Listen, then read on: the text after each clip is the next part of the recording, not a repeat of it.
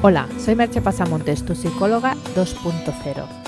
Ya sabes que puedes entrar en mi blog www.merchepasamontes.com y suscribirte y así recibirás tres interesantes regalos. Allí también encontrarás información sobre mis servicios online de psicoterapia y coaching y sobre mis cursos también totalmente online que podrás hacer desde la comodidad de tu casa. El podcast de hoy lleva por título Aprende a pensar en positivo. ¿Por qué hemos de pensar en positivo? Ya te he hablado en varias ocasiones de lo importante que es pensar en positivo. No estoy diciendo, y no lo voy a decir nunca, que tengamos que desterrar el pensamiento negativo, ya que también tiene su utilidad y es una protección de nuestro cerebro. Pero sí que es importante no regocijarse en ese pensamiento negativo, porque nuestro cerebro ya tiene de por sí una tendencia a enfatizar y quedarse fijado en esos aspectos negativos. Ya lo expliqué en un post y si entras y clicas hay un enlace en el que puedes releer ese post porque creo que es interesante y es un, aspecto, bueno, un aspecto no, tiene varios aspectos importantes a tener en cuenta. Por ello, por todo esto que te digo y lo que ya expliqué en ese post, todo esfuerzo es poco para tratar de revertir en algo esa tendencia al sesgo negativo.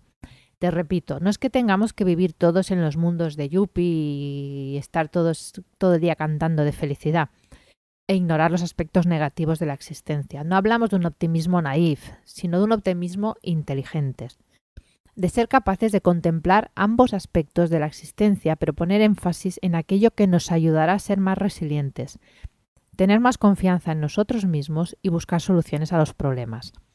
Y para ello muchas veces hay que aprender, porque nadie nos ha enseñado a pensar así.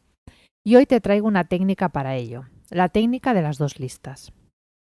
¿Cómo funciona la técnica de las dos listas? Tienes que coger dos hojas de papel.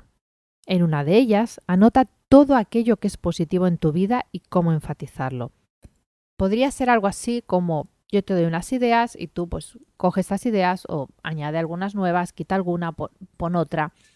Te recomiendo aquí también que entres en el blog y, y las repases, que te será más fácil que no así ahora aprenderte las todas de memoria.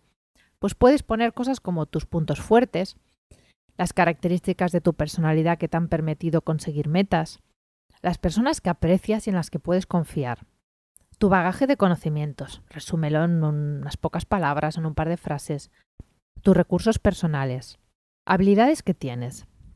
Destaca alguna que sabes que tienes por encima del promedio, metas que has conseguido, las tres cosas más importantes por las que estar agradecido a día de hoy. Y cualquier aspecto positivo que te apetezca reseñar en la lista. En la otra hoja, en la otra lista, vas a notar aspectos de tu vida que consideras negativos, puntos débiles de tu carácter, situaciones negativas que te toca afrontar, personas que no te gustan y con las que te has de relacionar, metas que no has podido cumplir, cosas que no se te dan bien y te hubiera gustado hacer, cualquier aspecto negativo que te apetezca reseñar en la lista. Ahora coge cada una de las listas y haz lo siguiente. Cuelga la de los aspectos positivos en la puerta de la nevera o en el espejo del baño, en un lugar visible, en la que la puedas ver y releer cada día. Y la otra lista, la de los aspectos negativos, cuélgala en el interior de un armario o en algún lugar que abras poco.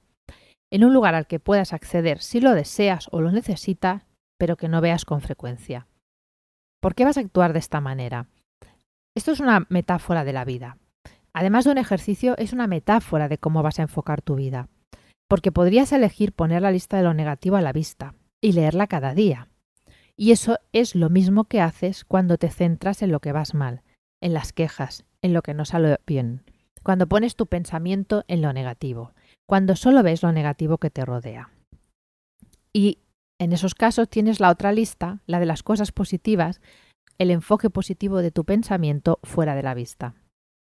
Por eso te pido hoy que cuelgues esa lista de pensar en positivo en un lugar bien visible, que la leas a menudo, que no solo la leas, que te permitas sentirla, que vayas poco a poco aprendiendo a enfatizar todo eso positivo que te sucede, todo eso positivo que posees, con la tranquilidad de que tienes la otra lista buen recaudo, que siempre puedes ir a echarle un vistazo si lo necesitas, que no estás olvidando nada importante ni nada que te proteja pero que estás eligiendo enfocarte en todo aquello que te va a ayudar a avanzar y a ser más feliz. Te dejo con una sola pregunta. ¿En qué lista vas a enfocarte? Hasta aquí el podcast de hoy. Puedes encontrar la información del hablado en el podcast, los links que te he comentado en www.merchepasamontes.com y también ahí encontrarás mis servicios profesionales y cursos. Te espero en el próximo podcast. Bye bye.